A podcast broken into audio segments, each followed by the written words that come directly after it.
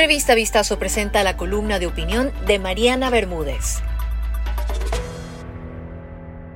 La ciencia del perdón y sus asombrosos beneficios. Saliendo de la Semana Santa o fiesta de Pascua, una de las palabras que más se repite, tal vez sin el peso que le atañe, es el perdón. Un término que hasta hace unos años se le asociaba a cualidades netamente morales o espirituales. Pero hoy la neurociencia le ha puesto especial atención tanto como a la gratitud, dado los múltiples beneficios del perdón en la salud física y emocional del ser humano. Sin embargo, en la práctica pareciera que mucho más asequible es aprender a ser grato, mientras que el perdonar se convierte en todo un desafío. El resentimiento, por ejemplo, obstruye el perdón y alimenta la ira, una emoción que aunque es natural, si no se la conduce correctamente, lleva a nuestro cerebro a la zona de no pensamiento, un estado cognitivo en el que nuestras facultades mentales se ven seriamente limitadas. No podemos pensar con claridad y menos encontrar soluciones favorables y creativas a nuestros problemas cotidianos. Un estado de ira puede generar todo un bombardeo en nuestro interior. Hormonas como el cortisol, la llamada hormona del estrés, la adrenalina y la norepinefrina recorren cada espacio y órganos del cuerpo. Nuestra presión arterial y frecuencia cardíaca aumentan dramáticamente y con ello el riesgo, el riesgo de sufrir enfermedades coronarias. La tensión muscular y la actividad, las glándulas sudoríparas se disparan y todo el cuerpo se encuentra en modo ataque, como si estuviera físicamente en un campo de batalla. Todo este cóctel venenoso lo ingiere nuestro organismo cuando no creemos en el perdón como una opción necesaria y sobre todo conveniente. La comunidad científica internacional ha desplegado a lo largo de estas últimas décadas importantes estudios y métodos. Sus hallazgos coinciden con las antiguas palabras de Buda. Aferrarse a la ira es como aferrarse a una brasa candente, con la intención de tirársela al otro. El que se quema eres tú.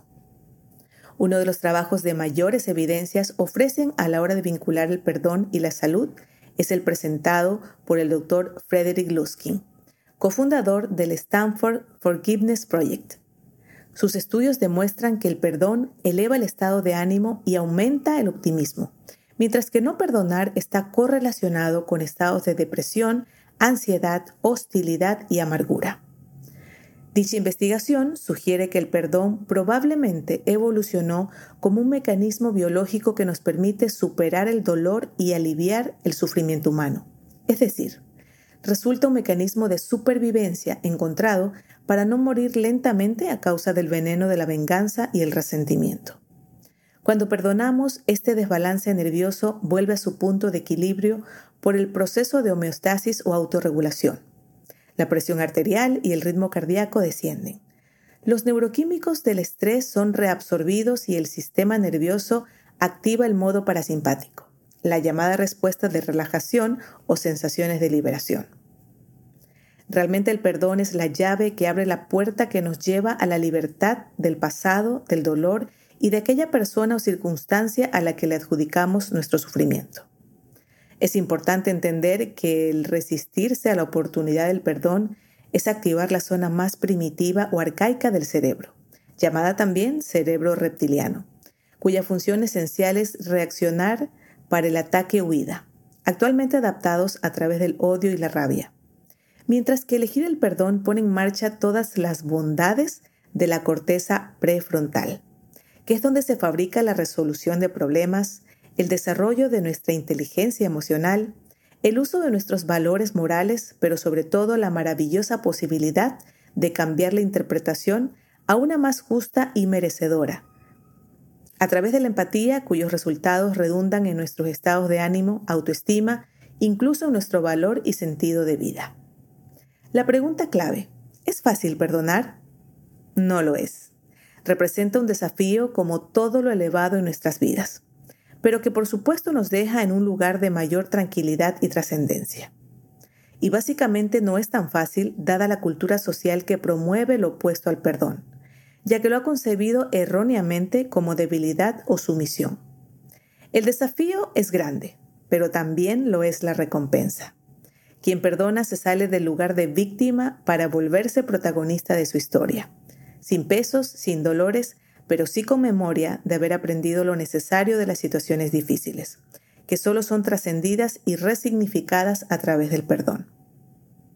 Que esta vida en bienestar que todos queremos tenga a la mano este recurso del perdón, entendiendo que perdonar no es favorecer al otro, sino que el practicarlo de forma consciente trae múltiples beneficios al cuerpo, alma y espíritu.